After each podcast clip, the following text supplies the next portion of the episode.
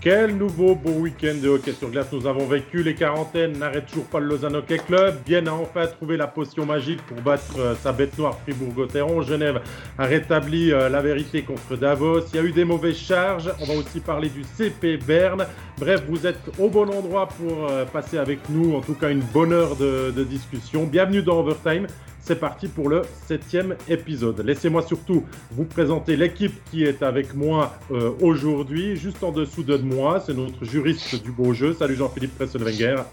Salut à tous, salut David. À côté de lui, les rumeurs disent qu'il apprend plus rapidement l'italien que le suisse allemand, hein, de par ses nombreux déplacements à la Valachia. Salut Jonathan Pillon. salut David. Enfin, notre superviseur, euh, toujours pas nommé juge unique, mais son avis est forcément attendu aujourd'hui, hein, parce qu'il y a eu euh, quelques mauvaises charges. Salut Stéphane Rochette. Salut tout le monde. Et David Pietronigro pour essayer de mener à bien euh, cet épisode d'Overtime. Soyez les bienvenus. On vous sent chaud brûlant déjà dans le chat pour poser vos questions. N'hésitez pas. Vous pouvez en poser une valise. On essayera d'en répondre à un maximum. Allez, on va commencer par euh, ce qui fait euh, beaucoup parler depuis hier, c'est ces mauvaises charges euh, qui n'ont pas échappé au radar forcément. celle tout d'abord de Fabrice Herzog contre Eric Blum. Stéphane, hier dans le match entre Berne et Davos, 29e minute de jeu, le, futur juge unique que tu es est appelé à la barre pour expliquer ce qui s'est passé et plaider peut-être la sentence qu'il peut, qu'il peut écoper. Ben, écoute, c'est une mauvaise charge euh, qui mérite sanction, il n'y a aucun doute là-dessus. C'est pas un assassinat, par contre, parce que Bloom euh, a le POC. Euh, Herzog ne décolle pas les patins, il, il ralentit pas, mais il se laisse glisser depuis un petit moment. Pour moi, c'est un full body contact, mais il touche la tête, il doit être sanctionné, même si c'est pas que la tête qui est touchée. Ce qui me dérange, et je le dis, ce qui me dérange, c'est que c'est pas la pire qu'on a vue. Mais celle-là, c'est tout de suite deux matchs de suspension pour on ouvre une enquête. Alors que, messieurs, souvenez-vous de la charge de Cadano sur Peterson, qui était, à mon avis, pire que celle-là. Parce que Peterson n'avait pas le poids, puis le contact est contre la tête. La charge de Noro contre Diem, qui n'a pas rejoué d'ailleurs cette saison. Noro contre Diem, c'est un full body contact, mais il l'a aussi touché contre la tête. Il l'a mis KO. Il n'a pas rejoué cette année. Aucune sanction. Que Herzog soit sanctionné, j'ai aucun problème avec ça, parce que c'est une charge dangereuse. Par contre, dans la ligne des deux autres, il n'y a aucune logique. Voilà, j'ai tout Mais c'est ça le problème, puis on va le voir avec les autres charges euh, du, jour de dimanche. Le problème, c'est qu'on a sanctionné RIA pour euh, sept matchs. On a été très sévère, mais par la suite, ça n'a pas suivi. Moi, c'est ça qui me dérange, parce qu'au final, la charge d'Herzog, si tu regardes Bloom, il jongle un peu avec la rondelle, il a lui-même la tête par derrière il se met un peu dans une position vulnérable lui-même. Ah, il faut arrêter avec ça. Il peut, mais... il peut, s'enlever, Herzog, il peut s'enlever. Il sert à rien, ce check. Le puck est parti. La passe est partie. Il est parti, le puck. Au moment où il commence son le check. Mais en même temps, c'est le, le, timing, il se débarrasse de la rondelle au moment où Herzog est déjà dans sa poussée pour le frapper. Après, je suis d'accord avec toi qu'il doit être puni. Il doit être puni parce que oui, c'est à la tête, mais c'est une question de timing. C'est qu'il va le blesser. Et puis en plus, ce qui m'énerve, c'est que Herzog, c'est un gars qui, qui est abonné à ce genre de charge dégueulasse. Il n'y a pas d'autre mot. Euh, ça fait déjà. Il a déjà été puni en tout dans sa carrière en National League quatre fois pour des charges à la tête dans le style et pour un total de neuf matchs. Alors j'espère que cette fois, j'adore ce joueur. On va dire que quand il joue vraiment pour jouer et puis pas pour blesser, c'est vraiment un très bon joueur. Mais sur ce coup-là, moi, ça m'a. J'ai pas d'affinité particulière avec, euh, avec Bloom, mais ça m'a énervé de le voir. Oui, c'est spectaculaire, tout comme Stéphane est énervé avec le full body contact de Noro contre Diem. Exactement la même chose. Moi, je ne mets pas vraiment de différence là-dedans. Et c'est pour, pour ça que, à mon avis, il va devoir prendre plus, plus que les autres. Enfin, plus que les autres. Je pense que ça va s'approcher de Ria. Honnêtement, honnêtement, ça devrait s'approcher de Ria. Bloom n'a aucune chance. Et puis, le, fait de se mettre dans une position vulnérable, je veux dire, pour un jeune, on peut comprendre. Bloom, ben voilà, il pas, il s'attend pas du tout à ça et ça, on peut pas lui dire que c'est un manque d'expérience. Moi, je suis pleinement d'accord avec toi, Jean-Philippe, parce que finalement, euh, Herzog arrive lancé comme un camion et Bloom n'a aucune chance de se défendre ou de l'éviter. En fait, peut-être même qu'il le voit pas. En fait, donc euh, la charge, elle est inévitable. Après, elle est, si elle est correcte et qu'elle est sur l'épaule, eh bien peut-être qu'on euh, n'en parle pas aujourd'hui. Mais là, finalement, Bloom est touché à la tête, il est sonné, il rejoue pas, on va dire on paye pas les conséquences derrière, on est d'accord, mais euh, Herzog ne doit pas faire cette charge à ce moment du match aussi. Il a largement de quoi éviter le joueur même. Mais il y a une chose, je suis d'accord avec vous qui mérite une sanction, ça, il n'y a pas de doute. La charge, moi, j'ai l'impression que Bloom se met lui-même dans une position vulnérable. Je vais vous expliquer pourquoi. Parce que on en a vu des charges que le défenseur fait que contourner la cage et c'est là qu'il se fait frapper par un autre joueur qui rentre. Et c'est impossible de le voir parce qu'il y a le gardien, il y a souvent un autre joueur et il le prend dans l'angle mort. Là, Bloom, il a la rondelle et on sait très bien que son jeu va être dirigé vers la bande. Donc, Herzog, lui, il vient faire sa mise en échec. Est-ce qu'elle est trop violente? Oui. Est-ce qu'elle est inutile? Oui. Je suis parfaitement d'accord avec vous. Sauf que c'est Bloom qui tourne la tête. Et à ce moment-là, lui-même se met dans une position vulnérable. Et Bloom est un petit joueur. Il doit faire attention à ce genre de truc. Il doit garder la tête haute. Et c'est là-dessus qu'il y a, oui, la, responsabilité est à Herzog parce que c'est lui qui va faire la mise en échec. Sauf que Bloom, s'il jongle pas avec la rondelle, il voit arriver le train qui s'appelle Herzog et il y a moyen de, de, de, recevoir cette mise en échec d'une autre façon et de se protéger un peu mieux. Par contre, suspension, il doit y avoir. je, on est tous, je pense qu'on est tous d'accord sur la sanction. C'est une charge incorrecte. Est-ce qu'elle est contre la tête en premier? Non. Mais moi, je la mets en relation. Ce qui me dérange, c'est que là, oh, parce qu'elle a l'air violente, elle marque les esprits, puis elle fait mal, euh, dans le sens où, oh, elle choque. Celle de Cadonneau, pour moi, sur Peterson, elle est pire parce qu'il s'est débarrassé de la du poids clairement beaucoup plus bien avant que, que, que, que, Bloom. Et puis, elle est clairement contre la tête. Puis, puis, elle est inutile. Elle est complètement inutile, encore plus dangereuse. Et celle de Noro, elle est au moins aussi dangereuse que ça. Il n'y a pas eu de sanction. Alors, les excuses qui étaient valables pour les deux autres avec le full body contact, puis on ne voit pas de contact contre la tête, ils doivent aussi valoir pour Herzog, même si je pense qu'il doit être sanctionné. Et c'est ça qui me dérange sur le fond, c'est qu'une fois c'est comme ça, une fois c'est comme ça. Ah non, non, non, je ne suis pas, d'accord. Parce que s'il n'y a pas, il y a pas, il touche pas la tête. Tu viens de le dire, sur les deux autres charges, la tête n'est pas touchée, est touchée, elle part en arrière. Oui, elle part en arrière. Comme celle-là. Non, celle-là, pas. Celle-là, il lui casse le nez quand même il ne lui casse pas le nez en tombant, il lui casse le nez, il lui casse la, la, euh, le, comment on dit, le joint acromioclaviculaire de l'épaule. ça, c'est un classique. Et puis il y a en plus une. Ouais, mais. Ça veut dire qu'il l'a touché contre l'épaule, hein, on est d'accord.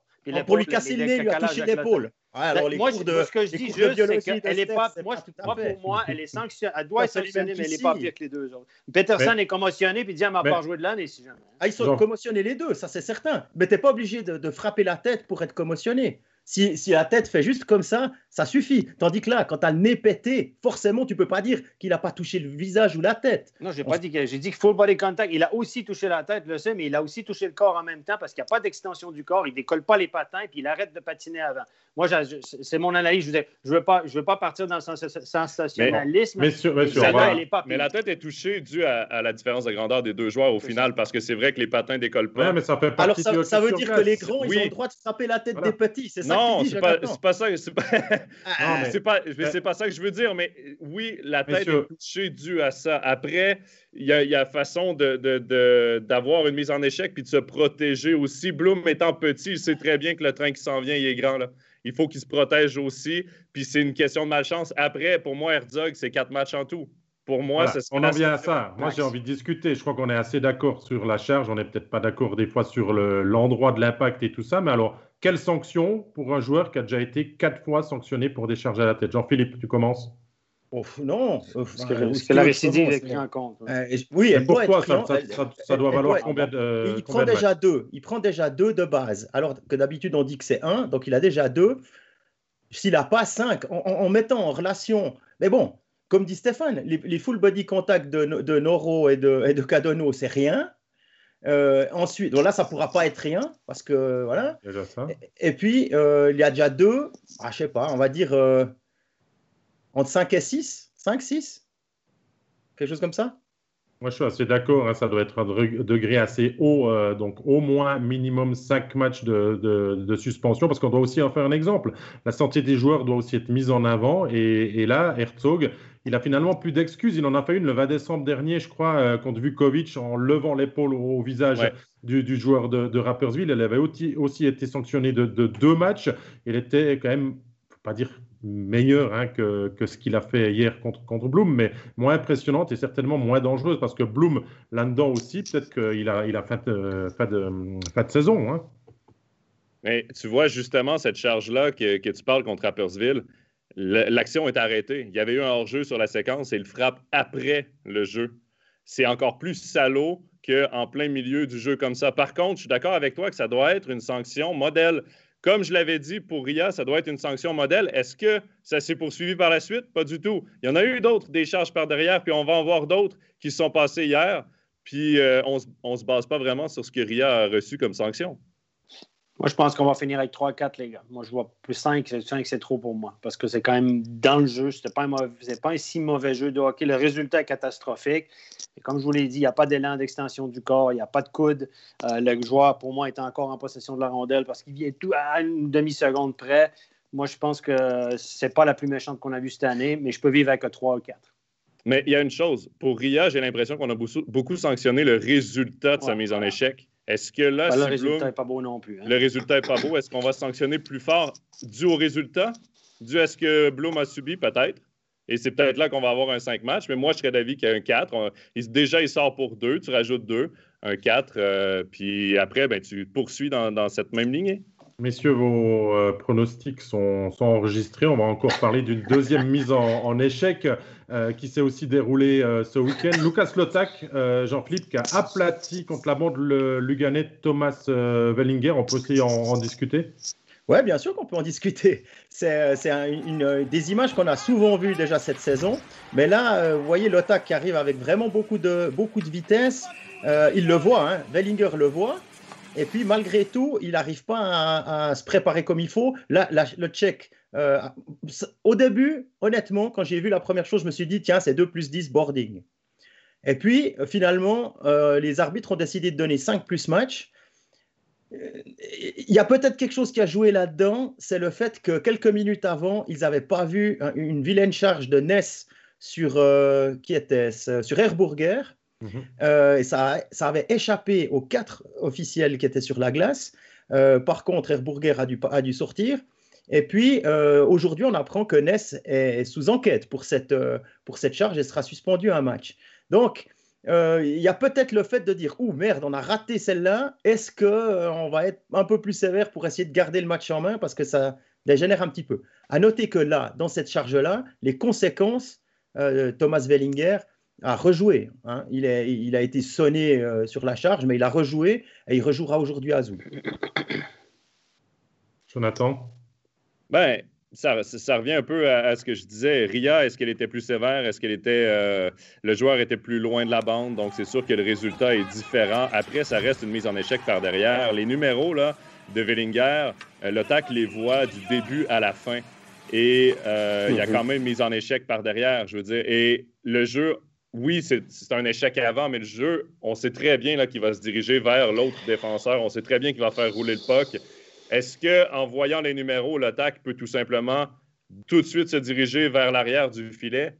Ça évite ce genre de, mise en échec. Donc, je suis d'accord avec le fait d'avoir une suspension. Après, ça va être un match ou deux. Est-ce qu'il va y avoir plus que ça? Je ne penserais pas. Steph, sur la vidéo, on entend aussi quelqu'un crier euh, Regarde derrière toi, regarde derrière toi. On ne sait pas si c'est l'arbitre qui prévient, si ça vient du banc et, tout ça. Donc, on avait quand même déjà les prédispositions pour se dire que l'OTAC allait terminer sa charge. Après, elle ne s'est pas terminée peut-être comme, comme espéré. Moi, je guerre, il regarde. Hein il, fait le geste comme ça. Il sait, bon, mais Ligue a peut-être mal joué. Après ça, il y a le degré de responsabilité. Rappelez-vous, dans le cas on a dit change de, de, direction au dernier moment. Ah, Devos. Pas Devos. De, Devos, euh, euh sur Devos. Alors, moi, je ne l'aime pas, celle-là. Moi, je la trouve presque aussi dangereuse que Herzog. Presque. Je ne vais pas rembarquer là. Mais elle est, elle est stupide, dangereuse, inutile. De l'attaque, qui ne ralentit pas. Tout le long, il le sait que son, son, son coéquipier est vulnérable. Euh, vous souvenez-vous de Boson sur Arcobello, un petit croche-check à 4 mètres de la bande, il glisse dans la bande, 4 matchs. Souvenez-vous de, de, Schmutz sur Riva, petit croche-check, Riva il titube, il tombe, hop, à peine l'épaule dans la bande. Deux matchs. Excusez-moi, les gars, c'est aussi pire que ça. C'est aussi pire que ça. Non, mais, non, mais tous les exemples que tu nous donnes, Steph, c'est quand même des petits joueurs. Hein. Finalement, on ne doit pas les excuser d'être petits et puis de voler peut-être plus facilement contre la bande. Les joueurs qui viennent contre doivent aussi adapter leur jeu contre ce genre de situation. La Bellinger, lui, c'est plus lourd, plus costaud, euh, mais, mais il se fait quand même aplatir et, sonner sur l'action. Moi, je pense que ça, mérite deux, trois matchs minimum pour moi. Voilà, mais deux matchs, moi, je peux vivre avec, il n'y a pas de souci. Ouais, mais c'est pas, pas joli. Il y a aucune, l'attaque a aucune excuse. Aucune, aucune excuse. Il peut le contenir, il peut faire 9 autres jeux sur 10, puis il a choisi le plus dangereux. Le problème dans ce genre de charge-là, -là, c'est la vitesse. C'est l'élan pris par les deux joueurs. Les deux joueurs sont en course, donc tu sais que si tu frappes le joueur, ça va frapper fort. Et surtout, s'il est par derrière comme ça, ben, il y a un risque de blessure et c'est dangereux. Et tu dois être conscient, quand tu frappes un joueur de ton environnement, tu dois être conscient de la façon dont tu vas le frapper, puis tu dois être conscient s'il est dos à toi ou non. Puis euh, clairement, l'attaque le sait. Après, est-ce que Wellinger a une façon de se protéger? Oui. Mais en même temps, il est en course, puis il doit faire son jeu, puis il ne peut pas le faire de côté. Il doit absolument être face à la rondelle pour envoyer avec son revers. Puis l'attaque le sait très bien. Puis le frapper, on, parlait de charge inutile avec Herzog. Bien, celle-là, elle est inutile aussi parce qu'au final, l'attaque est conscient que Wellinger va se débarrasser de cette rondelle. Jamais, dans une course comme ça, quand tu es face à la bande, tu vas garder possession de la rondelle. Jamais. Tu vas la, tu vas la faire glisser sur la, bande à droite ou à gauche. Ben, J'ai discuté avec euh, le, commentateur euh, alémanique, hein, Thomas Rothmeier, qui était à Lugano, et il m'expliquait que c'était un moment du match où tout le monde était très énervé, ça frappait, ça essayait de frapper à gauche, à droite, un peu chacun son tour. Il y a eu cette histoire avec euh, Ness et Herburger, et puis dans cette optique-là, dans cette espèce de mauvais esprit que, que l'OTAC a frappé. Hein. Je pense que ça doit faire, ça doit faire partie de, du tout. Steph nous a aussi montré plusieurs fois en plateau, et notamment avec Grégory Hoffman, une fois qu'il y a quand même la possibilité d'accompagner le joueur contre la bande sans lui faire mal aussi. Et Hoffman, il va assez vite pour le faire. Là, Lotak, il n'arrive pas à le rattraper.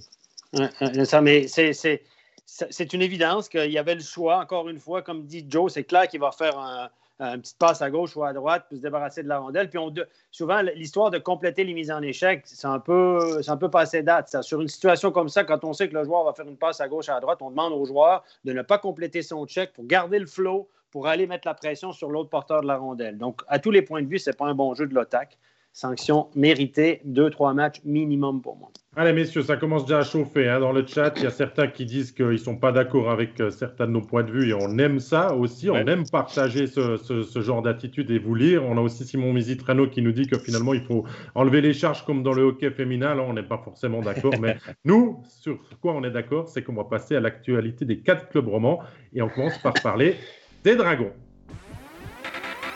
avec deux euh, défaites euh, sur le dernier week-end pour les hommes de Christian Dubé, défaite euh, en prolongation à Lugano et 3-2 hier contre le, le, HC. Retour sur ce week-end avec toi, Jean-Philippe, qui a suivi d'un œil attentif les performances des Dragons. Ouais, eh bien, écoutez, sur ce qui s'est passé à Lugano, je pense qu'il n'y a pas de quoi être déçu. Hein. Il faut déçu, on peut parce que ça se termine, euh, ça se termine à la dernière seconde euh, de la prolongation, à quelques dixièmes de seconde même de la sirène. Alors évidemment, après on peut se dire, tir de penalty, tout peut arriver. On peut peut-être aller chercher un deuxième point. Ça n'a pas été le cas. Je pense pas que ça va révolutionner quoi que ce soit. Par contre, la défaite contre Bienne, euh, on a quand même vu des, des dragons un peu fatigués. Et c'était aussi l'impression du, coach et directeur sportif Christian Dubé au terme de, la partie. Euh, il a un effectif réduit, on le savait surtout au niveau des Suisses. Et quand il y a des blessés, euh, eh bien c'est compliqué. Stalberg n'est pas là, Rossi n'est pas là. Euh, il manque également Nathan Marchand depuis hier. Il n'y aura aucun retour hein, pour les trois, les trois matchs de cette semaine à Rapperswil, à domicile contre Ambry et puis à Bienne samedi ça va être un dur moment à passer. Et puis, euh, on a un peu peur, un peu peur quand même pour, euh, pour les Dragons, étant donné qu'il y a toujours un peu toujours les mêmes qui tirent, qui tirent la corde, qui, qui, prennent la charge de travail et puis qui arrivent à, scorer. Vous regardez, c'est Di Domenico, c'est Desharnais qui fait euh, des 25, 30, mais 25, 26 minutes par match.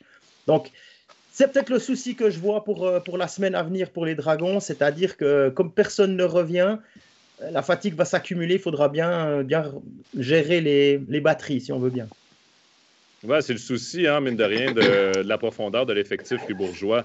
Puis on a donc parlé de la profondeur de l'effectif genevois et lausannois en début de saison, comme quoi c'est important, les échanges de Lausanne pour aller chercher de la profondeur. Ben, Fribourg, c'est ce qui manque au final, je pense. Puis dans une saison qui est, euh, qui est compliquée, qui est difficile, ben, parfois tu te fais rattraper par les petites blessures et tout. Puis ça fait qu'à un moment donné, ben, on, voit ce qu'on voit avec Fribourg. Euh, tu un peu, euh, plus d'essence dans le réservoir. Euh, mais c'est sûr que les retours dans l'effectif vont faire du bien. de rien, oui, c'est deux défaites, mais il ne faut pas s'enflammer avec ça. Fribourg, c'est encore une bonne équipe qui va participer au playoff. Ça, il n'y a aucun doute. Ça Fribourg, c'est euh, en 2021, 17 matchs, 8 victoires, 9 défaites. Donc on tient un rythme d'une victoire, une défaite euh, qui, doit les mener normalement toujours dans, ce top 6 selon toi? Si, comme j'ai déjà dit, si Fribourg n'a pas de série de défaites, évite les séries de défaites. Ça va être une, je pense, ça va être un top 6, je pense. Et c'est mérité. Ils, ont, ils, font quand même une belle saison. je reviens quand même sur l'utilisation des joueurs. On parle qu'il n'y a pas de profondeur à Fribourg. Il y a, un truc qui m'interpelle. Oui, on n'a pas de profondeur au niveau du nombre de joueurs, d'accord. Mais là, est-ce que est-ce qu'on est obligé de faire jouer des harnais 22, 23, 24, 25 minutes par match? Est-ce que des harnais est obligé de jouer à 4 contre 5 chaque fois? Est-ce que tu es obligé de mettre ton étranger avec les risques de blessure que ça comporte, de surcharger tes meilleurs joueurs offensifs dans des tâches défensives? Est-ce que ce n'est pas l'occasion de donner un peu plus de glace à des joueurs de rôle ou à des jeunes? À 4 contre 5, c'est un peu le sens du jeu et tout, tu peux t'en sortir. Il y a des gars qui peuvent jouer beaucoup plus de temps à 4 contre 5. Alors moi, je m'interpelle là-dessus. Puis si on n'a pas beaucoup de profondeur et si on a une bonne saison dans le pipeline, puis on est relativement bien placé, puis pas trop en danger, c'est pas le scénario parfait pour utiliser un peu plus les jeunes, ça, les gars? Ben, c'est exactement ce que, ce que Dubé va faire. Euh, hier, il y avait une ligne avec. Euh, Quatre minutes hier. Il y avait Bougro, Marchand, Jobin. Et puis là, avec la, blessure de Marchand, ce sera encore un jeune. Il n'y aura pas de licence B euh, utilisée à Fribourg. Hier, ils ont joué 4 minutes, les jeunes. Bougro et Jobin, hier. Ils, auraient pu. Puis en plus, il y avait l'occasion de les faire jouer un peu plus parce que si tu les mets, comme il a fait un peu au deuxième tiers, à tour de rôle avec un centre des trois premiers blocs, ça atténue un peu, ça renforcé un peu la ligne. Mais les gars, ils ont joué 4 minutes. Bougro a joué 4 minutes, Jobin a joué 4 minutes. Oui, on tirait de l'arrière, mais L'important, c'est toujours de gagner le prochain match. Puis à un moment donné, si tu ne donnes pas de temps de glace à ces gens, et Bichère est toujours huitième d'ailleurs. Alors, on se pose la question un petit peu pourquoi. Et, puis voilà. Puis voilà, je voudrais quand même faire une petite parenthèse sur, sur parce qu'en live, j'avais dit euh, un peu quelque chose sur euh, les contrats, sur, des, soucis contractuels. Alors, je, je veux mentionner, spécifier, je l'ai mis sur Twitter, qu'il n'y a pas de problème contractuel venant de lui et de son agent à aucun moment et qu'il n'y a aucun problème de comportement non plus. Si David Ebichère n'est pas aligné, c'est un choix uniquement sportif. C'est que euh, Christian Dubé juge qu'il ne fait pas partie de son top 7 actuellement et qu'il n'a pas de place pour lui. On sait qu'il ne veut pas tourner à 8 défenseurs, ce qu'on peut comprendre. Donc, pour faire taire à certaines rumeurs, euh, c'est une question sportive uniquement. Voilà, donc un jeune de moins qui n'a pas beaucoup de glace. Mais moi, je me dis toujours que c'est toujours facile de faire des théories sur les jeunes, mais à un moment donné, il y a des occasions, des opportunités où tu dis, ben là, ce serait peut-être le temps d'en donner un petit peu aux jeunes. J'ai l'impression que, que, Christian Dubé est un énorme compétiteur. Il veut d'abord assurer cette place dans le, dans le top 6 euh, pour euh, après peut-être insérer un petit peu plus longtemps les jeunes. Mais moi, il y a peut-être quelque chose d'autre qui me dérange. Je ne sais pas si ça vous a frappé, mais vendredi, on a enfin euh, redonné un peu de temps de glace au deuxième gardien Conorius. Euh, on fait le déplacement à Lugano et Reto Berra est la doublure. Est-ce qu'on doit vraiment l'emmener avec soi euh, au Tessin ou est-ce qu'on ne doit pas lui faire peut-être se changer les idées, lui laisser la soirée de libre? D'ailleurs, comme Jonas Hiller le faisait la saison dernière. Ah, il y a deux, Vas-y, Jean-Philippe. Je dis, il y a deux, trois années de différence entre Jonas Hiller et puis, euh, et puis Reto Berra. Il peut encore il peut dormir tranquille dans le bus. Il, enfin, voilà, il s'occupe même pas de la porte. Hein, c'est pas lui qui gère ça. Mais ouais, je veux pas, on va pas faire un procès à Fribourg pour avoir pris Béra avec, hein, ça, sûrement pas. Ben, ça, vient un peu, euh, pour moi, dans la même veine que ce que tu viens de dire, David, parce que euh, Dubé, c'est un compétiteur, il veut gagner, donc il veut, avoir, il veut se donner les meilleures chances possibles. Si tu mets Connor Hughes, ben, si ça se passe mal, puis qu'il concède deux buts rapides en début de match, mais euh, deux ballons de plage là, qui devraient arrêter, puis que ça met un peu euh, euh, la confiance de l'équipe à mal, ben, t'as un Reto Berra. Moi, je préfère avoir Reto Berra assis, parce qu'au final, là, oui, c'est une journée de match normale, oui, c'est un déplacement et tout, là, mais on s'entend que quand tu es c'est pas un, c'est, un match où, tu es assis puis où est-ce que tu fais rien. Donc, euh, moi, j'ai aucun problème à avoir toujours mon, premier gardien euh, doublure quand c'est le, deuxième qui est devant la cage. Pour moi, ça, c'est pas un match. De toute façon, Béra, il va s'entraîner quand même. Euh, il se tournera pas les pouces à la maison. Là il y a des journées de congé pour ça. Puis, euh, Après, euh, on nous rappelle aussi dans, le chat que finalement, euh, ce faux pas contre le HCBN après cinq victoires consécutives et cette première défaite, le bilan contre l'ensemble des clubs bernois est toujours bon et que ah a vraiment mis 11 victoires sur 12 et des, des gros points contre le voisin cantonal finalement. Les voisins C'est une belle vie. C'est pas une défaite euh, épouvantable. Fribourg n'a pas si mal joué que ça. Bien a juste été un petit peu plus malin, je pense, hier, un petit peu plus opportuniste aussi. Ça s'est joué à pas grand-chose. Il n'y a, pas péril dans la demeure. on perd en prolongation à Lugano. Voilà. Et puis on perd contre Vienne hier. C'est un match relativement serré. Il n'y a pas péril dans la demeure. Hein. On ne va pas appuyer sur le bouton de la panique du tout. On parle juste du manque de profondeur, l'utilisation des jeunes, etc. on fait des théories parce qu'il faut bien faire des théories, les gars. Parce que sinon. Jean-Philippe, hein. on est à, quand même à une quinzaine de journées de la fin de la saison régulière pour Fribourg-Gotteron. Euh, si on regarde la moyenne points par match, on voit quand même que c'est à Dessy qu'il y a quand même plusieurs prétendants. Il pourrait être 7 peut-être à jouer les 6 premières places. Donc Fribourg, top 6 pour toi ou pas à 15 journées de la fin? Oui, top 6, je pense, oui. Alors, euh, on va dire, évidemment, on ne va pas parler mathématiques maintenant, mais même avec une victoire, enfin 1,5 points jusqu'au bout de la saison, je pense que ça ira. Il y a encore des derbies euh, entre Genève, avec Genève, avec Lausanne. Alors Lausanne, ils vont, je pense que Lausanne passera devant Fribourg, ça c'est certain. Après Genève, à voir. Et puis euh, il reste Lugano, Davos. Je ne crois pas qu'ils arriveront à accrocher ce train-là. Ils, seront peut-être sixième, mais à voir. Après, honnêtement, s'ils ils arrivent à récupérer du monde, à, souffler un peu après une grosse série de matchs, on, peut même on pourrait imaginer un top 4, on ne sait jamais. Hein. Euh, il y a eu cette belle victoire contre Zurich qu'on n'attendait peut-être pas, en tout cas pas chez tout le monde. Euh, c'est peut-être aussi un, déclic pour, euh, face, face, à ces équipes un peu plus euh, solides, un peu plus rapides aussi. on a pu montrer que, ben voilà, on, arrive, là, on, arrive à, on arrive à, à gagner aussi contre ces équipes-là. Ce qui arrive là, c'est Rappersville demain, c'est contre Ambry après, et après c'est trois fois Lausanne, trois fois Genève, une fois Zouk. Jonathan, ça va. Ah, il y a encore bien entre deux. Hein, ça il y a encore bien, oui. Et puis après, après c'est vraiment les, les équipes de tête qui arrivent là pour, euh, pour Fribourg-Gotteron. Mais en même temps, c'est des bons tests. Puis euh, moi, je vois Fribourg aussi être, euh, être dans le top 6. je suis d'accord avec Jean-Philippe là-dessus. On a beaucoup parlé des succès de Fribourg contre les équipes derrière au classement. Ben, tant mieux parce que ça a mis des points en banque. Puis en ce moment, ils sont troisième. Est-ce qu'ils vont rester troisième? On, va, on va être franc, je pense pas. Parce que tu peux pas jouer pour 500 depuis 2021 puis espérer être toujours dans le top 3. Mais par contre, dans le top 6, oui, parce que les équipes qui suivent, c'est pas des équipes non plus qui sont hyper constantes. Bienne, Davos, euh, euh, Lugano, est-ce qu'ils vont vraiment enchaîner les victoires à pu finir d'ici la fin de la saison pour passer Fribourg, qui a quand même une belle avance au classement? Je ne penserais pas. Lausanne et Genève vont probablement être les deux clubs à surveiller pour Fribourg, qui devraient être capables peut-être de passer devant. Lausanne, c'est pratiquement euh, certain pour moi, là, parce qu'ils ont beaucoup de matchs euh, de retard. Là. Ils ont neuf matchs de retard pour euh, neuf points d'écart. Donc, pour ça, je pense que ça va jouer pour Lausanne. Par contre, un des gros avantages de Fribourg, c'est qu'ils ont déjà 37 matchs de jouer. Et même si on est défaites, là, ils vont se positionner dans, dans, le top 6. Ça va être des gros matchs. Ils vont laisser beaucoup d'énergie. Sauf qu'ils n'auront pas un calendrier comme Lausanne ou comme Berne qui va être très, très exigeant. Ils ont déjà joué une bonne partie des matchs. Ils ont été épargnés en quelque sorte par le COVID, par les quarantaines. Ils en ont eu, mais tant mieux, ils n'en ont pas eu à répétition. Bien, ça, ça va payer à la fin de la saison parce que tu parlais du repos de Béra, bien, c'est là qu'il va pouvoir se reposer. Quand les autres équipes vont jouer puis qu'ils vont surtaxer leurs joueurs pour faire partie des playoffs pour aller chercher une position de plus au classement, mais Fribourg, ces matchs-là vont déjà, vont déjà les avoir joués. Parce qu'on dit finalement que Fribourg a quasiment assuré une place dans le top 6 maintenant parce que le rythme de Davos et de Vienne est plus ou moins équivalent au leur, mais est-ce qu'on ne devient toujours pas plus gourmand finalement hein? C'est la pression que ça peut donner. Christian Dubé veut d'abord assurer une place dans le top 6, après il voudra peut-être une place sur le top 4, il voudra peut-être aller chercher euh, le podium pour être placé le, mieux possible. On peut toujours changer les objectifs finalement, et puis euh, les supporters vont suivre forcément parce que quand on est on va dire, ambitieux dans ce sens-là, ah euh, on, marche avec, hein, forcément. C'est ce qu'on souhaite à Fribourg. Un club roman, et ils sont nombreux cette saison faire une super année, mais est-ce qu'on n'aura pas finalement toujours des excuses peut-être pour moins faire jouer les jeunes et puis toujours viser quelque chose de plus haut? Ben, moi, je pense que oui. C'est que c'est une parenthèse que je fais, le top 6, ce fameux top 6 qui est difficile à atteindre parce que la lutte est.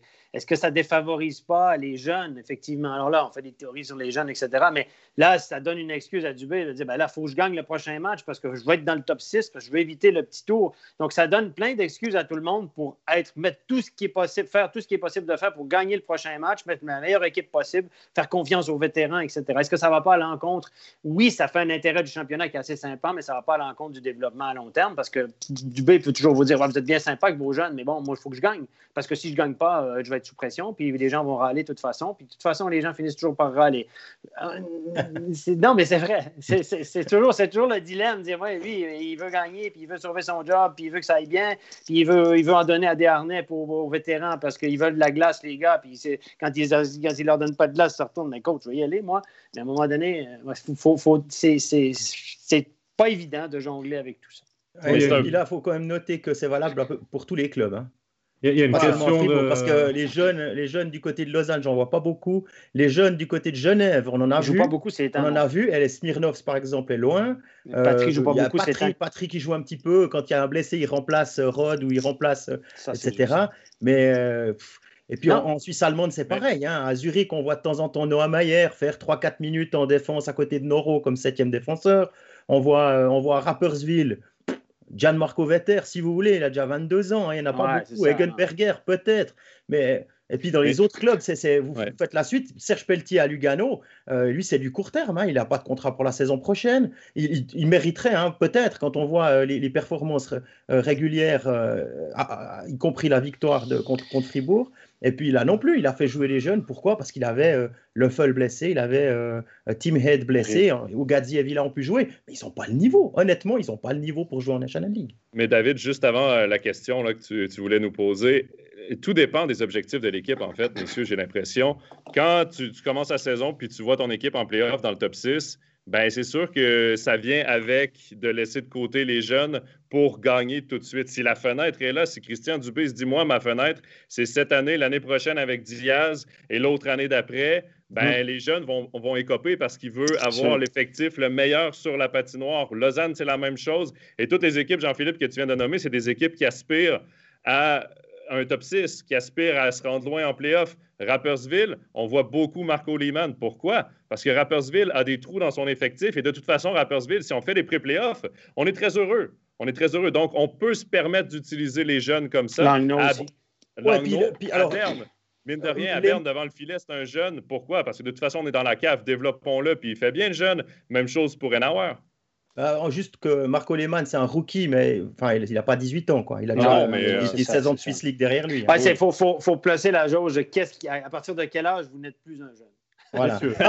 nous, nous un petit peu la main. Nous, nous, nous, ça ne nous concerne plus, on est d'accord, mais euh, certains se projettent déjà dans les playoffs, nous demandent la, différence peut-être de, de, de, forme qu'il y aura entre les équipes qui se qualifient trop facilement, ceux qui seront à la lutte, ça on en discutera encore dans un moment, mais une question intéressante, celle de Vladi, si Beras blesse, Qu'est-ce qui se ah, passe bah, là? comme, Jusqu'au 1er mars, il y a toujours euh, la possibilité d'aller chercher quelqu'un à l'étranger.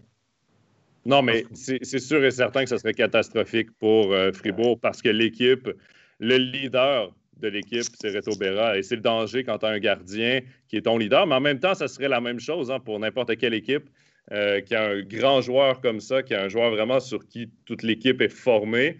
Ben, quand ce joueur-là se blesse, évidemment, c'est malheureux puis c'est catastrophique. Et évidemment, quand c'est ton gardien de but, tu ne peux pas aller en playoff avec lui. Je, je pense que c'est au niveau des des gardiens, c'est la pire équipe dans la ligue au niveau du backup, je dirais. Il y a Berra, après, c'est presque le néant. on est dur à Hughes, mais il ne peut pas tenir le fort à lui tout seul. Alors que la majorité des équipes ont quand même deux gardiens. Davos, Lugano, même Ambry, euh, Lausanne. Ouais, c'est Damien Stettler, hein, le deuxième. Là. il y a, il y a, il y a, peut-être.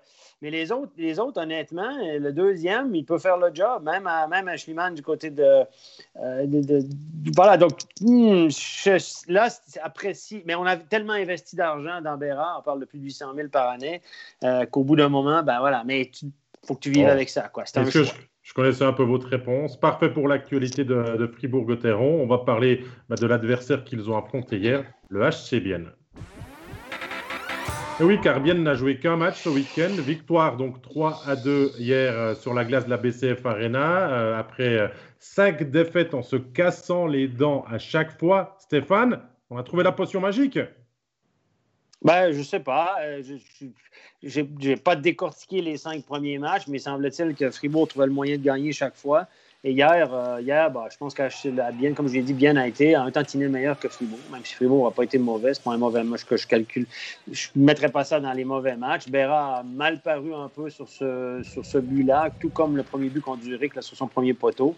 Euh, mais le reste du temps, il a été bon. Les deux gardiens ont été bons. Van Ponterberg, on l'a mentionné durant le match, a été bon aussi. Donc euh, voilà, Bien était dû pour en gagner une sans réaliser d'exploit, mais j'ai beaucoup aimé la conscience défensive de Bien dans ce match-là, notamment à 4 contre 5. Et, Fribourg n'a pas mis. on a, il y a toujours des séquences dans les matchs où Fribourg offensivement a réussi à mettre le, le tournis dans, le, dans la, tiers adverse et avoir une domination sur deux, trois présences de suite où tout à coup l'autre équipe est débordée. Mais on n'a pas vu ça hier. On n'a pas vu ça, ça. Fribourg a manqué de punch à l'attaque, mais moi je vois plutôt ça par une bonne efficacité défensive de la part de Bienne, qui était très bien préparé. Il faut dire que bien, on la sentait quand même arriver. Hein. Perdre toutes les rencontres contre un même adversaire sur une saison, ça arrive quand même que rarement. Euh, il y en a forcément une qui, qui, finit par arriver. Et puis bien, depuis quelques semaines, joue quand même nettement mieux, à récupérer une ligne zurichoise et notamment un Kunti Brunner qui s'entendent à merveille et qui peut faire la différence quasiment à chaque présence. On marque toujours au moins un but en powerplay, donc ça, ça vous donne quand même un certain avantage. Hein. Le, le powerplay de Bien, encore hier, euh, fait, fait, fait la différence pour peut-être faire basculer la rencontre à un certain moment. Et, bien, peut-être, Jean-Philippe, tu étais aussi au match, peut-être un tout petit peu tout fait mieux que, Fribourg. Oui, il y avait la conscience défensive, je suis, assez d'accord avec l'analyse de Stéphane. On les a vus très, très euh, concentrés. On parlait de ce fameux 1-3-1 qu'ils mettent en place pour euh, freiner. Ils avaient parfaitement lu et travaillé à la vidéo les entrées de zone de, Fribourg quand, euh, quand, Fribourg est en powerplay. C'est le premier powerplay de la Ligue. Hein. Et à chaque fois, euh, au moment où Gunderson avançait avec ce puck, il y avait toujours un Biennois qui était juste derrière pour empêcher le, délai. Et puis les Biennois qui étaient parfaitement placés sur les côtés auprès des alliés qui étaient posés à la ligne bleue. Impossible de faire une passe, il a été embêté tout le long. Et euh, bah, c'est toutes des secondes durant lesquelles Fribourg pas euh, mis en place, a pas mis en place son power play. Et du coup, bon, ça a fonctionné. Après, ça s'est joué, on va dire, euh, évidemment, comme, souvent sur, des détails, ces deux équipes qui étaient très très proches, mais c'était aussi un match assez bizarre avec pas mal d'imprécisions, euh, des, des pucks qui allaient euh, d'une cage à l'autre. Ouais. Mais bien, on a beaucoup parlé là, de la séquence de matchs contre des équipes de fond de classement. bien a bien fait, a mis beaucoup, beaucoup de points en banque, mais au-delà de ça, moi j'ai l'impression que Bien a gagné beaucoup en confiance et a raffiné un peu son jeu. On joue mieux bien depuis quelques semaines et euh, ça a donné une victoire contre Zug, une belle remontée, et là, une victoire contre Fribourg. C'est pas toujours parfait, mais on réussit quand même à battre des bonnes équipes et ça, c'est positif pour bien. Et on a vraiment profité là, des nombreuses victoires pour relancer certains joueurs, pour prendre confiance. Et ça, c'est important du côté de Bienne. Ça manquait. Et un de ceux qui a pris confiance, il est devant le filet, Van Pottelberg, qui depuis plusieurs semaines, là, fait très, très bien devant la case. De je, vais faire une parenthèse parce qu'on blâme Fribourg avec les jeunes ou on parle des jeunes à Fribourg, mais bien euh, pas de jeunes dans le line-up hier. Hein? Aucun. Je dis ça, je dis ça, je dis rien. mais, non, mais c'est vrai qu'il faut les mettre en relation.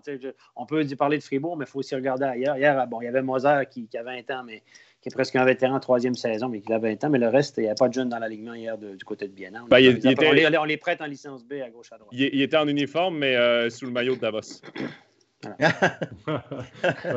Oh, ça, ça c'est chiant, ça. Oh. Aïe, aïe, Avec le, numéro de Mario Lemieux. Mario, Mario On attend vos questions hein, si vous avez des remarques sur, euh, sur le HC Bien, mais c'est vrai que bien, et je rebondis sur ce que tu as dit, euh, Jonathan, à la confiance qui va avec. Hein. Ils sont aussi allés gagner euh, mardi dernier un match euh, totalement inattendu contre Zug, après avoir été largement dominé et tout. Hein. C'est ce qui fait peut-être le, la, la, différence d'arriver contre Fribourg avec une masse de confiance et de détermination peut-être supplémentaire pour se dire, allez, celle-ci, c'est la bonne contre Fribourg, ils y sont enfin arrivés. Ça fait du bien à la tête hein, aussi, quand même. Oui, eh, mais quand on est. Enfin, s'il y a des supporters biennois, je pense qu'eux, ils doivent, ils doivent être euh, sous médicaments, c'est pas possible. Parce qu'ils ne savent pas à quoi s'attendre. Hein. Ou des médicaments ou du pop-corn, ou je sais pas. Mais euh, une fois, on gagne 5 à 1 contre, contre, contre Berne. Ok, tranquille, on va gérer, etc. Non, ils reviennent. Il faut, faut s'imposer avec un but de Kunti en prolongation. Euh, dans l'autre sens, on perd 4-0 à c'est bon, on arrête la télé, on regarde autre chose.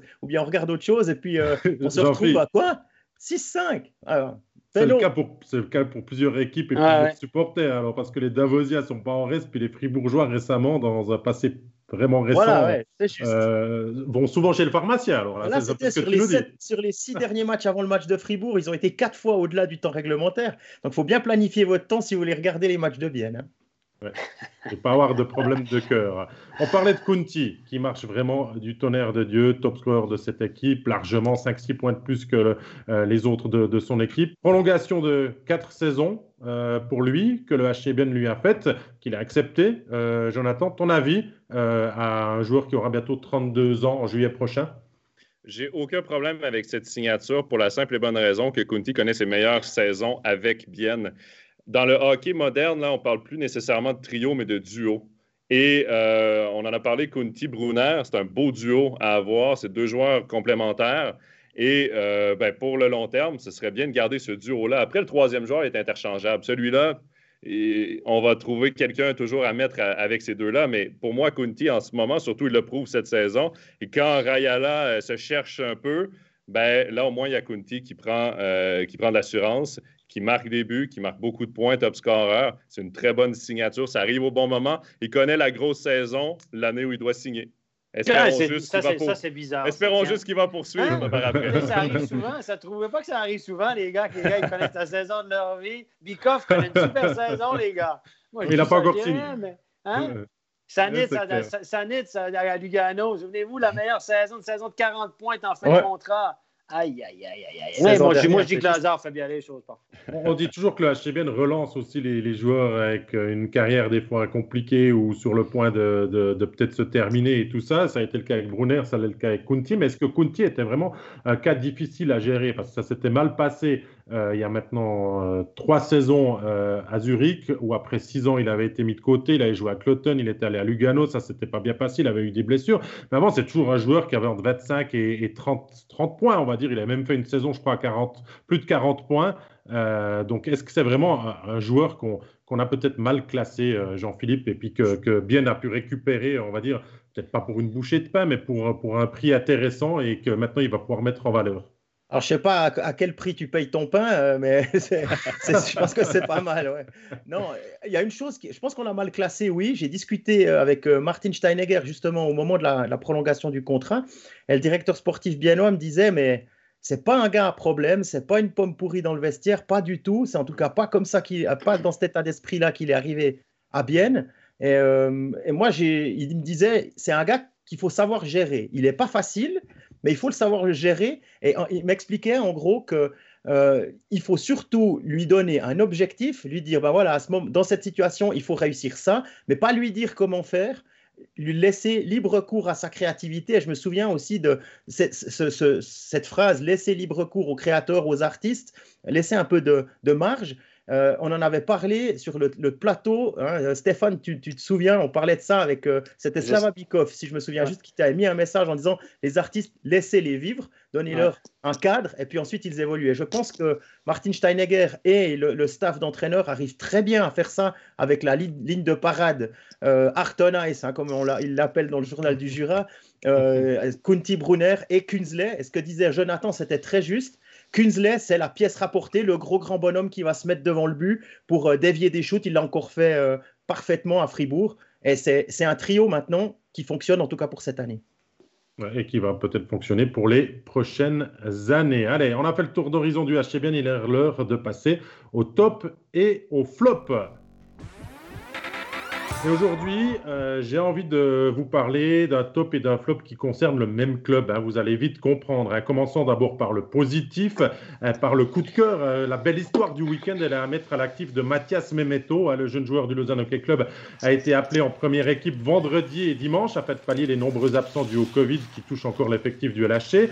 Et ce qu'on peut dire, c'est que l'ailier de 20 ans a pleinement profité de ses premiers coups de patin en National League. Vendredi contre Rappersville, il a d'abord fait un assist sur le 2-0 et il marque là le 4-0, vous le voyez, euh, sur une euh, passe de Charles Ludon hein, pour euh, clore cette superbe rencontre avec un temps de jeu de 2 minutes 40. Excusez du peu. Il a également été du voyage à Ambry hier après-midi pour son deuxième match dans l'élite. Un peu plus de temps de jeu, mais pas de but supplémentaire. Mais que l'histoire est belle, hein, finalement, euh, d'arriver comme ça en première équipe, euh, de briller directement. Mathias Memeto euh, l'a vécu pleinement et il doit être une source finalement de motivation pour tous les autres jeunes hein, qui tendent un jour à, venir jouer en première équipe et à en faire un rêve éveillé.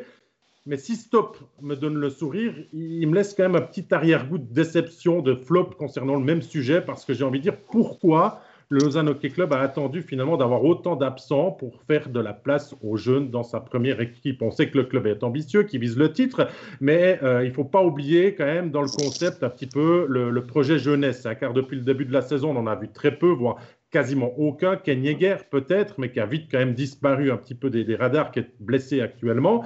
Euh, et si l'avenir semble bouché, euh, qu'est-ce que vous font les jeunes finalement? Eh bien, ils vont signer ailleurs. Ça a été le cas, avec Iñaki Baragano et Nathan Boardou qui ont signé leur premier contrat euh, pro à Rappersville parce qu'on ne voit peut-être pas de développement. Et, finalement, le Zanoke Club, on a profité ce week-end avec la belle histoire de Memeto.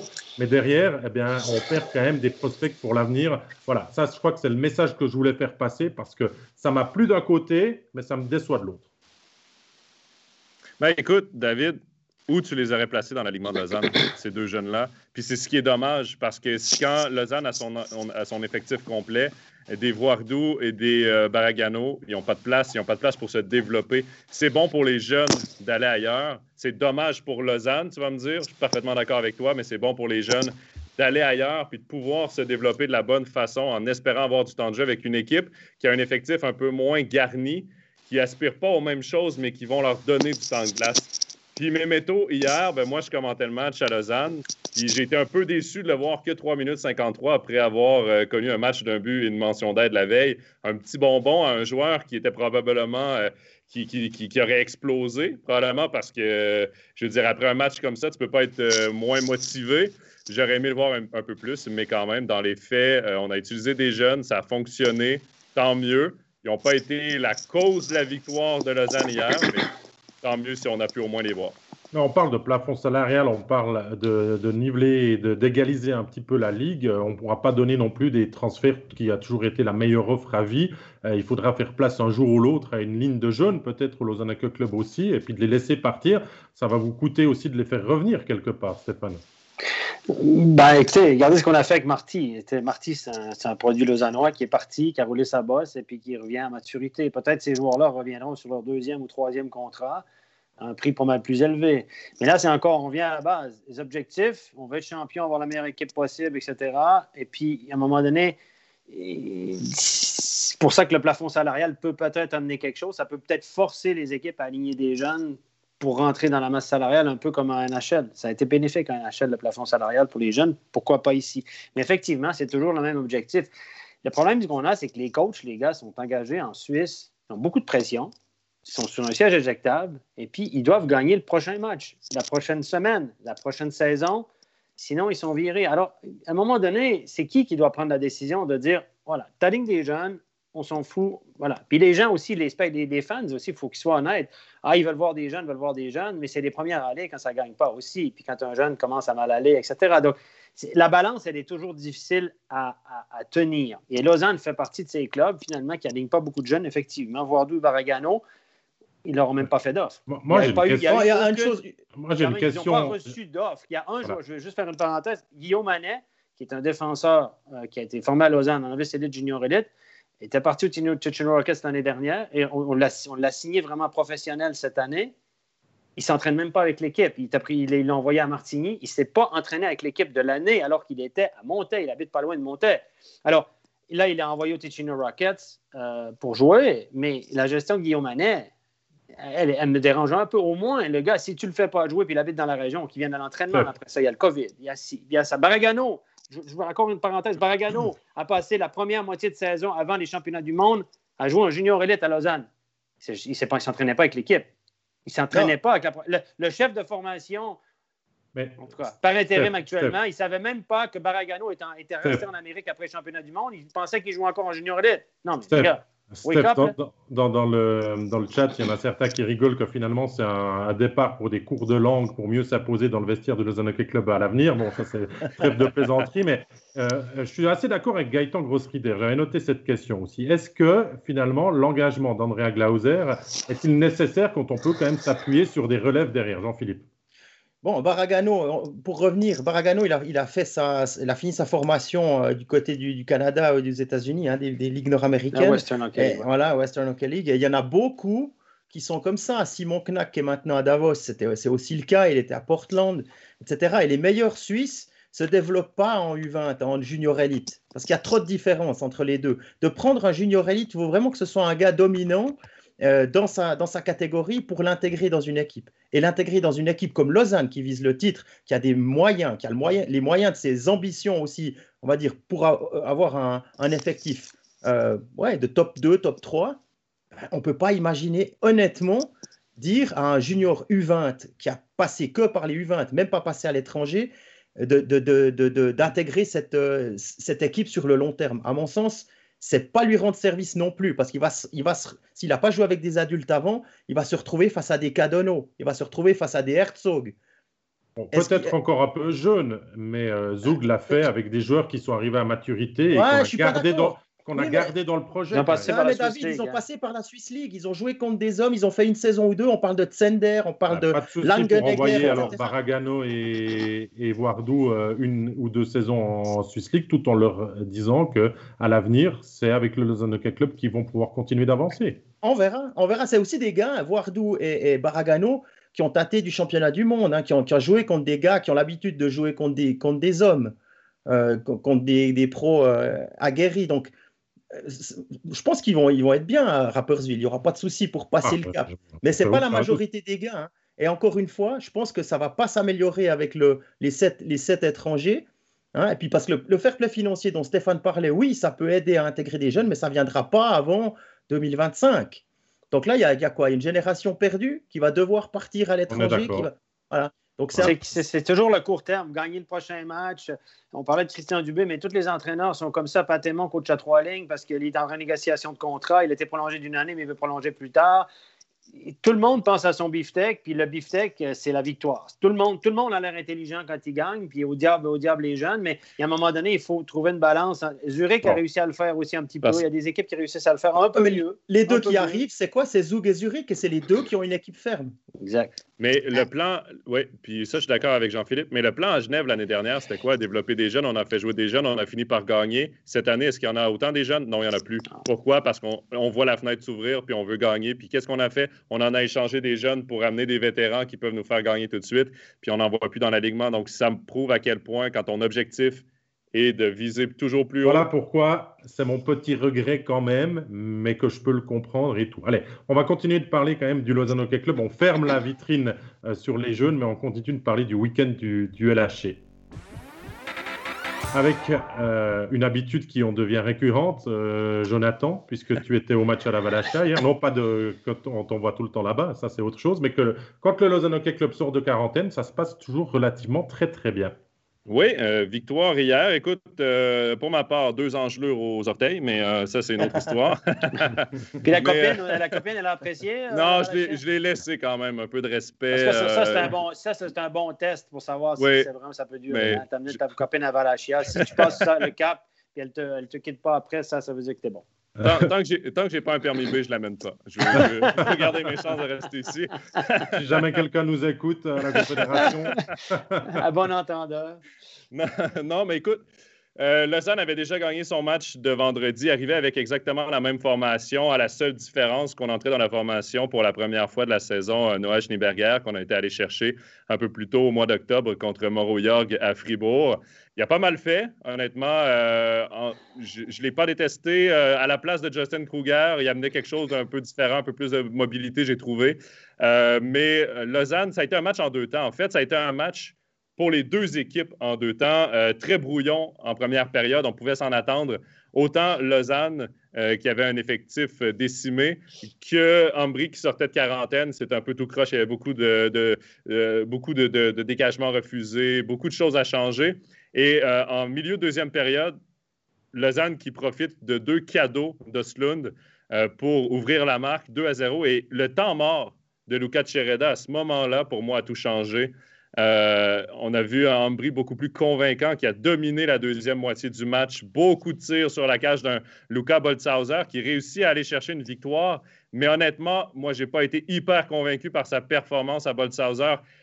Tout avait l'air compliqué hier pour lui. Il cherchait beaucoup les rondelles, regardait beaucoup derrière lui, n'était jamais complètement certain de ses arrêts, donnait beaucoup de retours juteux. Heureusement, Il y avait des défenseurs qui prenaient les retours et qui venaient sauver un peu les meubles, euh, mais ce n'était pas le meilleur match que j'ai vu de Boltzhauser. Toutefois, ben, une prolongation qui aura duré 5 secondes. Mais 5 secondes, il s'est pas secondes. Ben, d'après moi, les gars, on pensait à moi. Là, ils savaient que je commençais à avoir froid puis ils voulaient terminer ça le plus vite possible. 5 secondes. Voilà. Ah, tu as, dû payer cher hein, pour aller euh, abréger cette, prolongation, mais. Mais on va quand même chercher deux gros points à la Valachia et ça fait 10 matchs de suite que Lausanne bat Ambry. La dernière victoire qui remonte au mois de janvier, 18 janvier 2019 euh, d'Ambry face à Lausanne. Donc, la, séquence qui se poursuit. Steph, ce, match contre Ambry que Lausanne a vécu hier, ça ressemble finalement à celui qu'ils avaient vécu euh, à, la Vaudoise Arena où ils étaient aussi allés, je crois, au tir au but et ça posait 2-1 finalement. Mhm. Lausanne a dominé, on va dire, une grosse partie de la rencontre, n'a pas su tuer la rencontre et finalement ça. complique un petit peu la tâche contre ces équipes accrocheuses. C'est ça, mais euh, on, à chaque fois que ces équipes accrocheuses, Rapi ou Ambry, font un peu des points ou accrochent, on dit toujours que l'équipe en face a fait une euh, mauvaise performance, une contre-performance, pas normale, etc. Mais à un moment donné, ils jouent dans la même ligue, donc forcément. Puis Ambry, c'est une équipe qui est toujours bien préparée. Moi, je donne beaucoup de crédit au staff d'entraîneur, à Luca Cereda, puis à René Matt, même à Paolo Duca, qui est bien impliqué aussi avec les headsets, sa galerie de presse. Voilà, donc il donne des, des consignes. Et je pense que c'est on fait un excellent travail, on tire le maximum, on presse, on tire le jus au maximum de, cette équipe-là. Et puis, ils sont bien préparés. Chaque fois, ils sont bien préparés et c'est jamais facile à manœuvrer. Mais il reste que le manque de profondeur d'Ambry est, horrible. Et, euh, puis, évidemment, ben, le, vieux cliché, aller gagner à Ambry, c'est pas facile. Il y, a, toujours quelque chose de spécial. Pour ceux qui sont déjà allés, vous arrivez dans les vestiaires, vous dites on, est en quelle, en quelle année? C'est un retour 50 ans en arrière. Le froid, la neige, c'est vraiment quand tu vas là, même comme entraîneur ou comme arbitre ou comme.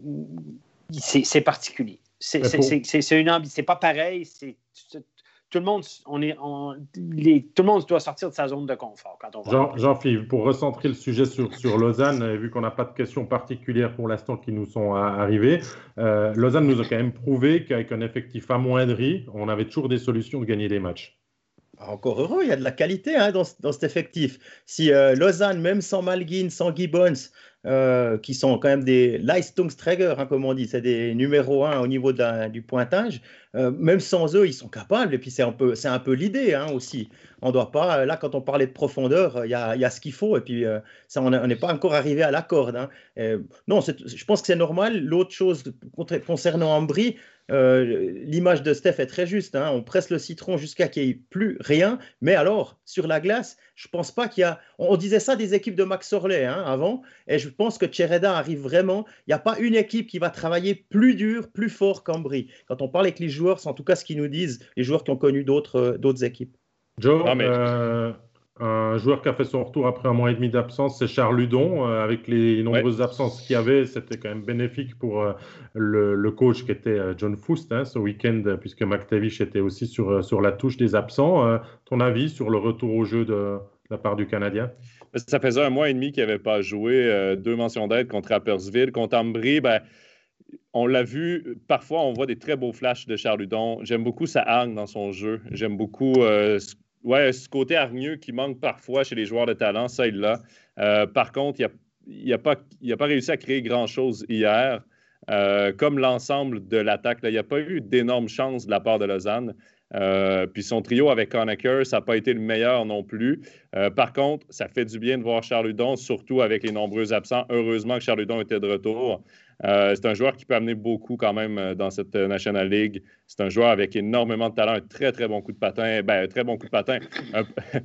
Quand il était en NHL, c'est ce qu'on lui reprochait un peu, ce manque de vitesse. Mais ici, avec la grande patinoire, je le voyais souvent aller mettre beaucoup de pression en fond de zone, puis ça payait souvent. Et il réussissait à créer parfois des revirements ou mettre un peu de pression et mettre sous pression les défenseurs d'Ambry et, ça les pressait un peu dans, dans leur jeu. Mais écoute, un bon retour pour lui, et surtout avec ses deux points contre Rappersville.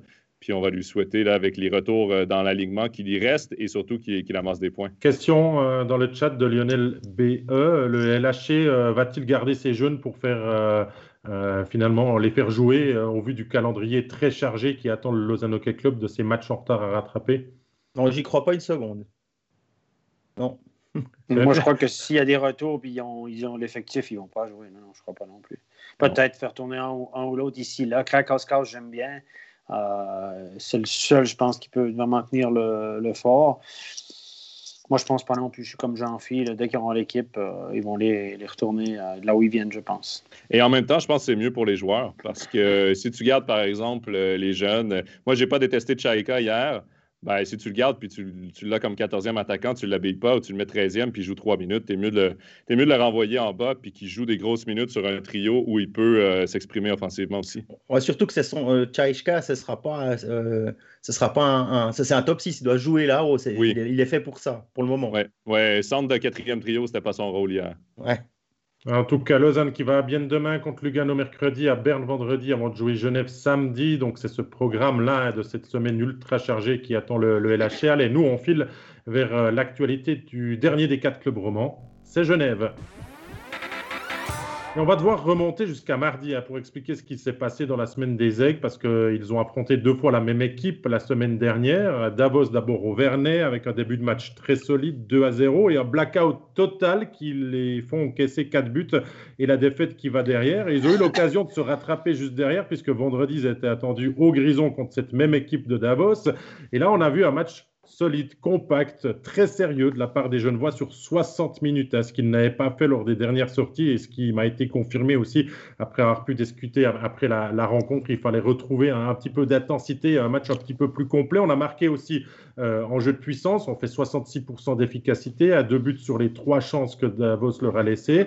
Euh, c'est une solide prestation d'équipe. Les étrangers et la ligne euh, des Suisses avec Richard, Rod et Vermin a aussi su faire la différence pour enfoncer le, le, le, HC Davos. Donc, on va dire que sur deux matchs 120 minutes, Genève a joué 100 minutes parfaites. C'est oublié 20 minutes et finalement, c'est que trois points qui, qui, leur sont donnés au lieu des six qui leur tendaient les bras quand même. Ça a été, je, crois que ça a été une bonne, une bonne leçon ce qui s'est passé à, à Genève. C'est moi qui étais à ce match-là. Euh, je peux vous dire qu'ils vont, ils vont pas oublier de, sitôt le fait d'être constant. Même, enfin, il y avait tout ce qu'il fallait pour, euh, pour gagner. On gagne 2 à 0. L'attaque, l'attaque en face, c'était 10 attaquants seulement, dont le dixième était Lawrence Kinsley, un défenseur. 6 défenseurs. Euh, et puis Ashleyman, qui est un bon, qui est un gardien moyen de National League, c'est pas, c'est, pas top notch quoi. Hein. Et il y avait vraiment tout pour faire juste, on gagne 2-0. Et là, il y a eu quelque chose qui s'est passé. On a dû se dire inconsciemment, OK, ça roule. Et quand vous avez des marques visères, des gars qui ont faim, des gars qui frappent euh, et qui patinent, qui s'arrêtent jamais, Yannick Freiner, c'est pas euh, c'est pas un Mozart du hockey, hein, mais sur 60 minutes, je ne sais pas combien de chèques il, distribue, mais c'est hallucinant. Et puis l'échec avant incessant de, de Davos a payé. Et puis, euh, bravo pour eux. Je crois que pour eux, c'était vraiment un gros truc. Leur tour dans le quart, euh, ils étaient tellement peu que je pense qu'ils avaient même un mètre et demi de, distance entre eux. Là. Les, gestes barrières, c'était bon jusqu'au. Moi, je vais faire une parenthèse là-dessus. On, parle de Fribourg, de faire jouer les jeunes parce qu'il n'y a pas de profondeur dans l'effectif. On, on, va signaler au passage que Davos s'est présenté là, comme tu l'as dit, à 16 joueurs. Ils ont joué à 17 joueurs dimanche à, ce week-end à, Davos contre Genève. C'était, je ne sais pas si c'était hier ou quoi. Mais le, honnêtement, ne faut pas me dire que Davos ne pouvait pas prendre 2-3 juniors. Non, ils ont choisi de jouer à 16-17. Donc, cette situation-là, ce n'est pas qu'à Fribourg qu'on la retrouve. Ah non, ça j'en suis pleinement euh, conscient. Pas le pas Fribourg. Hein, non, non, non, pas charger du B, je crois que ça devient une, rhétorique et une, euh, on va dire une, euh, une tendance clairement assez nette dans, dans, dans, ce championnat. Mais, mais c'est vrai que Davos a aligné deux jeunes pour le match de vendredi, et notamment un Nino Russo qui faisait aussi ses débuts en National League. On les pousse un petit peu. On aurait pu les prendre mardi aussi. Je suis entièrement d'accord avec toi. Hein. Surtout que là, l'occasion, elle était belle de pouvoir leur donner un petit quelque chose. Il, faut, il faut, aussi penser que ces joueurs, ils sont importants pour leur équipe de junior élite, hein, parce que c'est important d'avoir une équipe de junior élite et puis pas de tomber, euh, de tomber en top. Donc j'imagine que quelque part, ils doivent aussi euh, assurer le, le, service minimum euh, à, leur échelon. Mais pour Genève, pas entendu. Ben pour Genève, si on vient à la défaite de mardi là, rapidement, c'est le genre de trois points qui t'échappe, mais c'est le genre de trois points que tu vas te souvenir. Et Genève a le luxe d'avoir encore beaucoup de matchs en main et d'être bien positionné au classement. On va se le dire, là, ils ne doivent pas trop paniquer avec les playoffs. Mais c'est le genre de défaite qui vient piquer un peu l'orgueil. et que tu te souviens de qu'est-ce qui n'a pas fonctionné et euh, l'importance de jouer 60 minutes dans un match. On l'entend beaucoup, cette phrase-là, jouer 60 minutes, c'est important. Ben oui, c'est important. Parce que tu vois, surtout contre une équipe comme Davos, qui est capable du meilleur comme du pire, mais qui a beaucoup, beaucoup de punch en attaque, qui marque beaucoup de buts, ben tu joues. Tu ne te présentes pas pour 20 minutes, c'est fait. Mais moi, je trouve que Genève, les gars, de façon générale, moi, c'est un effectif que j'aime beaucoup, qui peut être redoutable en playoff. Je l'ai vanté à maintes reprises, mais je pense qu'ils font une saison en dessous des attentes. Ils sont bien meilleurs que ce qu'ils font. Ils sont à un point et demi par match ou à peu près. Là. Ils perdent des matchs qu'ils ne doivent pas perdre. Et ça, ça ne peut pas arriver. Autant Fribourg, à mon avis, est une équipe qui performe super bien depuis le début de l'année au vu de l'effectif. Autant Genève, qui, à mon avis, sur le papier, est probablement supérieur à Fribourg, n'arrive pas à faire autant bien. Ils perdent des matchs régulièrement, des, des matchs qu'ils ne doivent pas perdre. On parlait de, la défaite à Langnau, on a parlé des deux, défaites contre Ambry, on parle de, se faire battre à la maison contre Davos, alors que tous les ingrédients étaient là pour une réussite. Il y a quand même des trucs, une gestion là au niveau de c'est quand même un petit peu le, défaut de cette équipe, Steph, c'est de quand, ça se passe bien, euh, on vient peut-être à jouer trop beau, trop facile, chercher la petite passe de plus pour marquer le beau but, et puis ça peut vous coûter cher. Et il y a encore ces trucs à gommer, ou alors on peut peut-être voir que Genève cache son jeu, euh, terminer 5-6e, ça leur va très bien. On sait que ça sera une plaie euh, très compliquée de les jouer ensuite pour la, fin de saison, mais moi je vois plus ça comme, on va dire, une inconstance dans la façon de gérer l'équipe, et des fois, Patrick Aymon devrait peut-être, je ne suis pas dans le vestiaire, mais un peu plus hausser la voix pour recadrer certains joueurs et leur rappeler peut-être que le jeu simple est le jeu le plus efficace. Oui, il y a Simon d'ailleurs sur le chat qui dit Genève et sa star en majuscule, qui est un pro pour l'équipe. Il est capable du meilleur comme du pire lui aussi. Hein. Puis euh, moi, j'ai l'impression que quand Genève, trop souvent cette saison, est arrivé contre des équipes qui, sur papier, étaient, leur étaient inférieures, puis ils sont arrivés, ils sont tombés directement dans le panneau euh, parce que quand tu regardes l'effectif de Genève, il y a beaucoup, beaucoup de talent. Il y a beaucoup de talent. C'est des gars avec de l'expérience. C'est des gars qui peuvent battre n'importe quelle équipe. Mais euh, puis d'ailleurs, ça donne toujours des bons matchs contre les grosses équipes du championnat. Contre un Zurich, contre un Zug, contre Lausanne, ça donne des bons matchs. Pourquoi? Parce qu'ils se préparent à affronter des équipes de leur calibre. J'ai l'impression que la préparation contre les plus petites équipes on arrive avec un excès de confiance. Et là, ce n'est pas seulement au marque, c'est un effet d'équipe. Euh, et on doit mieux se préparer et approcher les matchs contre un Langnau ou un Ambry de la même façon qu'on l'approche contre un Zug ou un Zurich. Ouais, bah, je ne peux pas ajouter autre chose que, ça. Je, les ai vus assez souvent. Euh, je me réjouis de les voir en playoff parce qu'ils y seront, ça c'est certain, avec euh, des Winnick, des Fer, et même Omar, même qui est un, homme de playoff, aller regarder ses stats en KHL, aller regarder ses stats à Zug, c'est pas. Euh, je te souhaite arrêter parce qu'à Doug, il a été mis de côté par l'entraîneur. Il a fait 12 matchs, 6 points. Il avait fait 70 points en 50 matchs de championnat, puis c'est 12 matchs, 6 points en playoff, puis il a été mis de côté par Doug Shedden. Parce que je me souviens, j'avais arbitré Zug. Shedden, il ne pouvait plus le voir en playoff. C'était quelle année? La seule année qu'il a joué en Suisse, 2012-2013, l'année du lockout. Voilà, l'année du lockout. il a été affreux dans les playoffs. Et ça, je peux vous dire que je vais faire une parenthèse là-dessus. McSorley avait mis tout le monde en garde avant de l'engager. Oui, mais on sait ce qu'on a. Hein. Mais euh, là, ça fait sept, ans, Zug. Et aller regarder les stats de, de, de Linus Omark en KHL en playoff, mais c'est un joueur de playoff. C'est comme quand on, quand on me dit, oui, euh, Diaz, il ne sait pas gagner un titre, OK. Ou c'est quand, quand, on met l'étiquette sur Tobias Stéphane, c'est pas un gardien de playoff. Mais il est allé deux fois en finale. Vous savez à quoi ça se joue, une finale de playoff. Euh, moi, je trouve que c'est des, ah, des, étiquettes. c'est des étiquettes un peu dures à porter. Et quand on regarde vraiment les chiffres et qu'on parle avec les gens, euh, je, pense qu'il faut revoir un petit peu la, la façon dont on, dont on étiquette, ces, joueurs-là. On demande qu'à voir. J'ai une question pour toi dans le chat de Gaëtan Grossrider. Est-ce que Genève euh, a un vestiaire plus difficile à tenir que Fribourg, par exemple? La question est pour qui? Pour toi, Steph. Définitivement, oui. Définitivement, oui. Je parlais dans une de mes chroniques au début de l'année de la délicate équilibre d'un vestiaire. Mais cette année, je pense qu'à Fribourg, on a un excellent équilibre dans le vestiaire et c'est une des clés de leur succès. Il y a beaucoup d'équilibre. Tout, le monde est dans sa chaise, euh, ça se passe bien. Et à Genève, je, pense qu'à l'arrivée d'un nouveau joueur a fait, a dérangé un peu l'équilibre, l'excellent équilibre qu'il y avait dans le vestiaire l'année passée. Et tout le monde s'est retrouvé dans des chaises un petit peu différentes, des rôles différents, des égaux aussi différents. Ce qui fait que oui, une source, ça peut être une source de dérangement pour l'équipe, effectivement.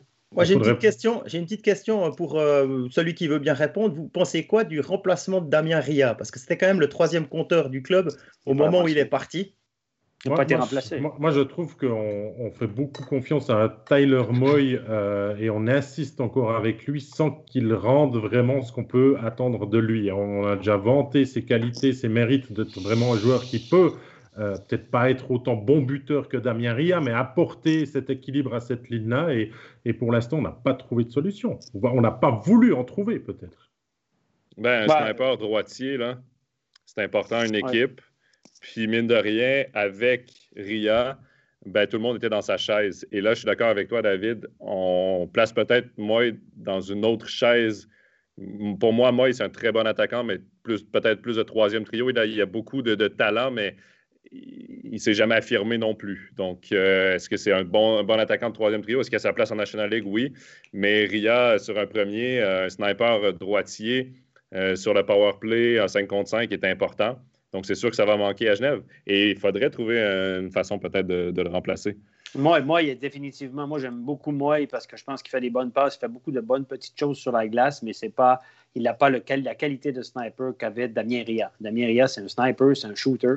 Alors que Moy n'a pas de shoot. Regardez la qualité du tir de Moy sous pression, c'est horrible. C'est pas un buteur, ce garçon. C'est un passeur, par contre. Il est très intelligent. Quand on a Omar déjà comme euh, playmaker dans la ligne, ça peut, ça peut faire de l'ombre aussi. Il, est, responsable défensivement aussi, Moy. Ça, oui, oui, non, c'est devenu. C'est un, joueur que les coachs aiment bien parce qu'il n'est pas compliqué à gérer non plus, les coéquipiers, etc. Mais c'est vrai que voilà, les, les talents d'Omar, moi, j'ai mes réserves au niveau attitude avec Omar, tout le monde le sait. Au niveau défensif, mais offensivement, Omar, il est remarquable, je le répète. il, a, trouve des, lignes de passe en zone d'attaque, il fait des jeux que très peu de joueurs dans cette ligue-là peuvent faire. de, la, ligne bleue au but, de la ligne rouge au but, il est exceptionnel. Il, il, a, il a ce don, cette facilité de faire des petites passes, que des, trouver des lignes de passe que personne n'arrive à faire. Et sur le power play, c'est un fin renard aussi parce que Omar, il a 22 assists depuis le début de l'année, il en a 12 sur le power play, à peu près 50% de ses points sur le power play, quand même. Puis c'est les premiers assists. Hein. Messieurs, messieurs. Oui, parce qu'il la donne à Tom Ernest, puis, puis il joue à cross à 5 contre 3. C'est facile, mais ça fonctionne toujours. Messieurs, le ah, temps avance. Et je crois que vous avez encore des cordes vocales qui fonctionnent assez bien parce qu'on va ouvrir un débat, une discussion plutôt sur euh, une certaine équipe qui trône en bas de classement. On parle du CP Berne. CP Berne, toujours lanterne rouge euh, après avoir passé la mi-saison. Enfin, euh, diront certains. Ils avancent aussi et se rapprochent de ces 39 matchs nécessaires. Euh, les hommes de Mario Kogler n'arrivent toutefois pas à enchaîner. On, reste sur un succès convaincant quand même hier contre Davos, mais c'est toujours compliqué de, décoller. La saison, finalement, est décevante, même si la saison est spéciale. Qu'est-ce qu'on peut dire Jean-Philippe, je commence peut-être vers toi, euh, de, ce CP Berne cru 20-21. Euh, est-ce que c'est une position peut-être pas attendue parce qu'on ne les voyait pas si bas, mais est-ce qu'on pouvait s'attendre quand même à que le CP Berne ait des complications cette saison? Oui, on pouvait s'y attendre, mais euh, et aussi, quand une chose est mal emmanchée, ça finit rarement bien. Hein. c'est comme quand vous commencez votre, votre championnat avec six victoires, même si, vous, même si ça va moins bien après, vous vous en sortirez toujours. Tandis que là, vous commencez mal, et vous ramez, vous ramez, vous ramez. Il y a encore euh, cette histoire euh, au niveau des, des, instances du club avec euh, Marc Lutti qui fait beaucoup de vagues, un directeur sportif qui est... enfin, non. trois directeurs sportifs qui sont engagés. on va en chercher un à Davos. On prend encore l'entraîneur pour la saison prochaine. On annonce déjà. Il y a un peu un immense chambardement. Euh, il y a même encore les étrangers qui fuient le CP Berne, la tête Britain qui n'a pas réussi à, s'intégrer, selon lui, en Suisse et de retour à Reglais. Déjà, il est parti comme ça un petit peu euh, à l'anglaise, filé à l'anglaise. Il n'a pas fait le ménage sur son appart, il paraît, même pas. Ah là là, Karunen, lui, euh, ça rappelle Tyler Seguin à bien. c'est exactement ça que je pensais. Je suis pas sûr qu'il y avait le même bordel dans l'appart. La, hein. non, non, non. C'est une supposition que je fais à Britain. C'est comme c'est vraiment une boutade, j'en sais rien. Karunen, le gardien, euh, le gardien étranger du CP Bern, aussi, a aussi une offre de Suède. Euh, il devrait pouvoir partir, mais évidemment, on ne peut pas le laisser partir sans avoir trouvé quelqu'un d'autre. Philippe Butrich, ok, il peut jouer au but, mais enfin voilà, il y a vraiment tous les jours quelque chose à dire sur le CP Berne. Et puis moi, je me réjouis quand même de voir qu'est-ce que ça va donner le match contre Davos Parce qu'il y a un back-to-back. Ils ont joué hier soir. Il y a eu cette, cette charge de Herzog, cette victoire de Berne. Et ce soir, rebelote. On se retrouve les mêmes, même glace, même endroit. Je me réjouis de voir ça. Mais Jonathan, est-ce qu'il ne se passe pas trop de choses à Berne cette saison pour qu'on puisse finalement penser qu'au hockey sur glace? Ben, Je pense que de toute façon, Berne est une équipe euh, très polarisante. En Suisse, on va toujours parler de Berne, mais depuis l'été, il y a tellement eu de, de, de, il y a tellement eu de, trucs qui se sont passés. C'est Dallas. Ah, oui, puis en commençant par une, une, signature osée, une signature qui sortait euh, de, l'ordinaire avec Florence Schilling. Mais ensuite, on lui a mis un coach un peu. Euh, c'était pas son choix, mais on lui a imposé un coach. Après, euh, lui, il part. Il y a Az qui, qui, est signé pour le début de la saison en NHL après, il part. La Britaine qui part. Karunen qui pourrait partir aussi. on, on dirait qu'on va dans toutes les directions. La saison, il faut la mettre aux poubelles. On savait de toute façon que ça allait être difficile du côté de Berne. Ça l'a été. Il n'y a rien qui fonctionne, cette équipe-là. Il y a beaucoup de frustration. Euh, combien de fois on, a, on, voit les joueurs de Berne frustrés dans les interviews d'après-match, dans leur jeu? Il n'y a rien qui fonctionne. Je pense que les joueurs on ont tous ras-le-bol de cette saison. Et malheureusement pour eux, il reste encore beaucoup de matchs. C'est l'équipe qui a joué le moins de matchs cette saison. Et moi, je pense que je vais rajouter là-dessus. Je pense que Berne va être obligé de faire comme tout le monde pour une fois, c'est-à-dire reconstruire se, doter, aller recruter au niveau du mouvement junior. On sait qu'ils font quand même pas mal, mais vraiment reconstruire par la base. Parce que Berne, je l'avais dit dans une de mes chroniques, n'attire plus comme avant. Il y a dix ans en arrière, c'était automatique. Si tu voulais être champion suisse, c'était à Berne, il fallait que tu signes. Et il y a dix ans, des gars comme, euh, comme, euh, comme Hoffman auraient signé, par exemple, à Berne parce que c'était la place à être où tu avais la plus belle arena, le plus de monde dans les gradins, euh, euh tu avais la meilleure chance de devenir champion suisse. Mais maintenant, là, c'est plus ça. La réalité, elle a changé. T'as Zug, t'as Bien, t'as Lausanne, t'as Fribourg qui s'en vient. Donc, il y a d'autres adresses. Zurich a toujours une adresse, évidemment, euh, reconnue. Il y a d'autres adresses intéressantes avec des belles patinoires, des bonnes conditions, puis des sous. Ça veut dire que la compétition pour Berne, elle est tout ce qui était acquis d'office ne l'est plus maintenant. Et là, ils devront utiliser une autre manière de recréer ce grand CP Berne, ce, club de haut, de, de haut tableau. Et je pense qu'on a juste loupé. On a été un peu trop suffisant. on, a, on été euh, omnibulé par ce titre un peu inattendu le dernier pour dire ah, ça va encore, on va tirer encore sur la couverture avec des gars vieillissants, ça va aller encore. Non, non, on n'a pas su prendre le tournant au bon moment pour X raisons. Est-ce que c'est pour ça qu'on a ouvert le, le, portefeuille pour aller chercher un Reto Raffiner alors, pour reconstruire? Mais... Ah bah, certainement. Certainement, mais par contre, il y a un truc, je voulais juste revenir sur l'expression utilisée par euh, Jonathan tout à l'heure, mettre la, mettre la, saison euh, à la poubelle. Moi, je ne pense pas qu'ils sont comme ça, parce que j'ai vu encore Berne euh, récemment contre Zurich. Je peux vous dire qu'il n'y a personne qui triche sur cette glace. Il n'y a rien qui va, ça c'est vrai. Mhm. Hein, le power play ne fonctionne pas, il y a de la peine à trouver des, des à, resserrer les, les mailles du filet en défense, etc. Mais au niveau de l'intensité, de l'impact mis euh, physique euh, mis dans les, dans les matchs et puis de euh, la, façon d'être, hein, l'état d'esprit sur la glace, ça reste, ça reste les champions 2019. Et j'aimerais pas être septième au classement et me taper Berne qui arrive à accrocher la dixième place pour des pré-playoffs. Ça, sur trois matchs, c'est ce que j'ai envie de dire. C'est ce que j'ai envie de dire, parce que finalement, quelle que soit euh, la saison euh, moche du, CP Bern, ils sont quand même à ça, ils l'ont déjà fait, hein. dixième, d'aller chercher ces pré-playoffs et de pouvoir après construire quelque chose d'historique derrière. Alors, on ne connaît pas encore les pré-playoffs, on pourrait terminer dixième et être champion. On ne va pas parler de ça. Hein. Berne, c'est encore très, très, très loin. Mais, mais euh, quand même, Jonathan, je viens vers toi, les, les, leaders, les leaders. Et Dieu sait qu'il y en a de l'expérience. Alors, on peut dire qu'ils sont vieillissants, c'est un fait. Mais où sont les leaders dans cette équipe? Bien, je, vais, revenir premièrement sur Jean-Philippe parce que c'est plus les dirigeants, je crois, qui doivent mettre la saison aux poubelles. On ne doit pas investir cette saison. Les joueurs, ça reste des professionnels qui ont une fierté et qui vont toujours vouloir gagner. Puis ça, je suis parfaitement d'accord avec toi. Jamais des joueurs vont faire, ben, on oublie ça. Puis parce que oui, ils sont encore dans la course. Puis oui, ils pourraient surprendre puis faire partie des pré-playoffs. Les leaders, ben, c'est compliqué. Tout est compliqué en ce moment euh, euh, du côté de Berne. Puis on a vu un leader en Gaétan Az qui a de l'expérience en, National League, qui a du succès en National League, qui a eu de l'expérience en NHL. Il est arrivé ici, puis il casse absolument rien. Il y avait quelque chose qui ne fonctionnait pas. Mais moi, je trouve intéressant aussi, euh, pour revenir sur ce que Steph disait, Berne, c'est la première victime de la montée en puissance de certaines autres équipes comme Lausanne et tout. Et ça sera intéressant de voir les prochaines années vont ressembler à quoi pour le CP Berne, parce qu'on a beaucoup parlé des jeunes. Dans toute l'émission, là, ça fait une heure et vingt qu'on est ensemble puis qu'on discute de hockey, mais on a beaucoup parlé des prospects, du développement, de ci et de ça.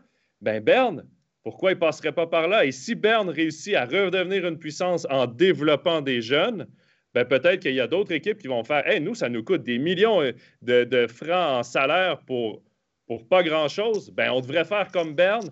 Peut-être que Berne va devenir euh, une sorte d'exemple, puis peut-être qu'on va y aller avec un peu plus qu'on retrouve en Amérique du Nord, des cycles.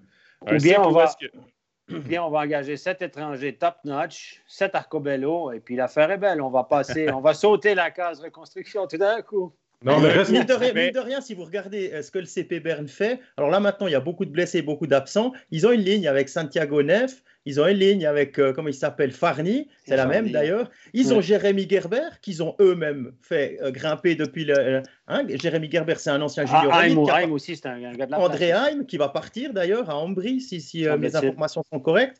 Euh, et puis, euh, Jérémy Gerber, qui a passé par euh, un petit peu de Swiss League. Colin Gerber, qui est censé remplacer Beat Gerber. Il y aura toujours un Gerber ou deux dans l'équipe. Depuis 1884, c'est comme ça.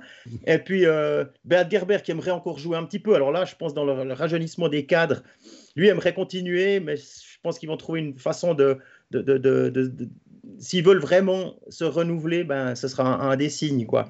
Mais je pense que Berne sait faire ça, sait utiliser ces jeunes et sait les placer en Swiss League dans les clubs partenaires pour les développer. Moi, j'ai, on va dire, euh, un, caillou qui peut faire deux gros euh, pavés dans la mare, hein, se séparer en deux. Mais euh, première chose, est-ce que maintenant, avec le départ de Britton, les rumeurs sur Karunen, est-ce que si le CP Bern est le club le plus malin de la saison, est-ce qu'on doit les remplacer ou non? Et deuxième, est-ce qu'on a vraiment donné de la facilité à Mario Kogler en lui redonnant l'équipe dans, cette saison comme elle est bah, ben, Vas-y, Mario Kogler, on sait pourquoi c'est lui qui l'a pris. Hein.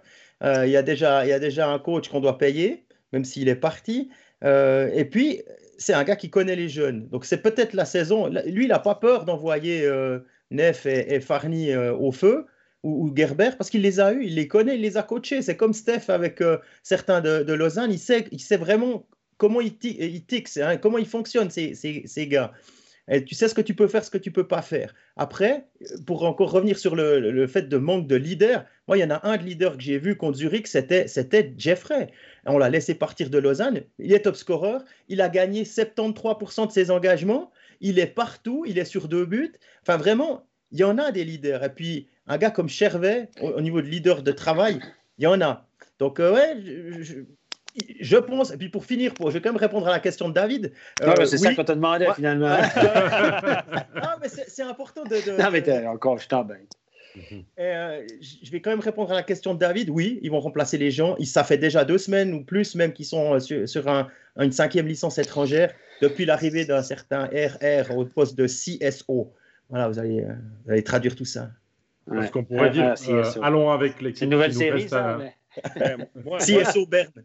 Allons avec l'équipe qui nous reste à disposition, puis voyons où ça nous mène. On pourrait très bien aussi être comme ça. Moi, avec le CP Berne, en ce moment, je laisse partir les étrangers que je veux plus, je fais des économies. Puis pour le reste de la saison, ben, j'y vais avec les jeunes, puis je leur donne du temps de glace parce que, mine de rien, hier, qu'est-ce qu'ils ont fait?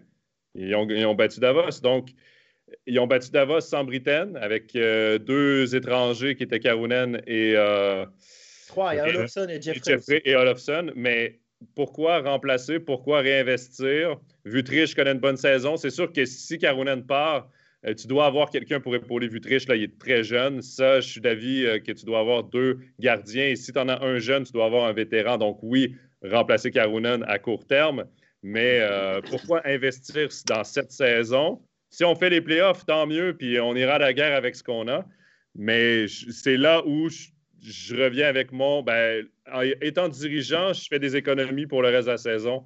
Puis euh, je passe à l'année prochaine. Mais moi, je suis dans les godasses de Reto Reifeiner. Je me, je, me, je me, tape sur les doigts, je me mords les, je me, je me mords les lèvres d'avoir fait une, d'avoir amorcé une, une, reconstruction à Davos en allant chercher quelques bons jeunes.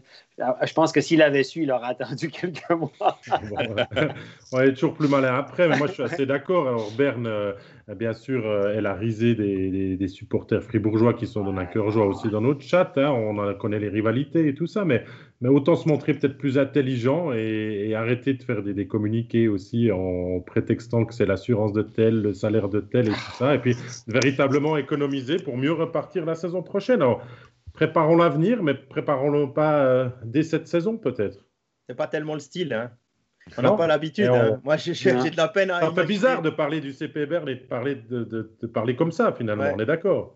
Hein, c'est un autre. Euh, on rentre dans une ère nouvelle, les gars, où il y aura plus de parité, plus de clubs prétendants. On va se bagarrer pour les mêmes joueurs. C'est plus un automatisme, je le rappelle. Et Berne, Berne devra faire comme les autres, une fois ou l'autre, puis construire par la base, puis manger les pissenlits par la racine, comme on dit au Québec.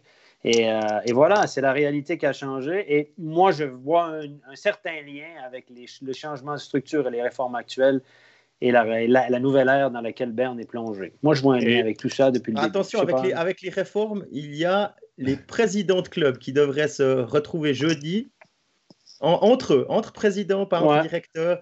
Et ça va peut-être un peu.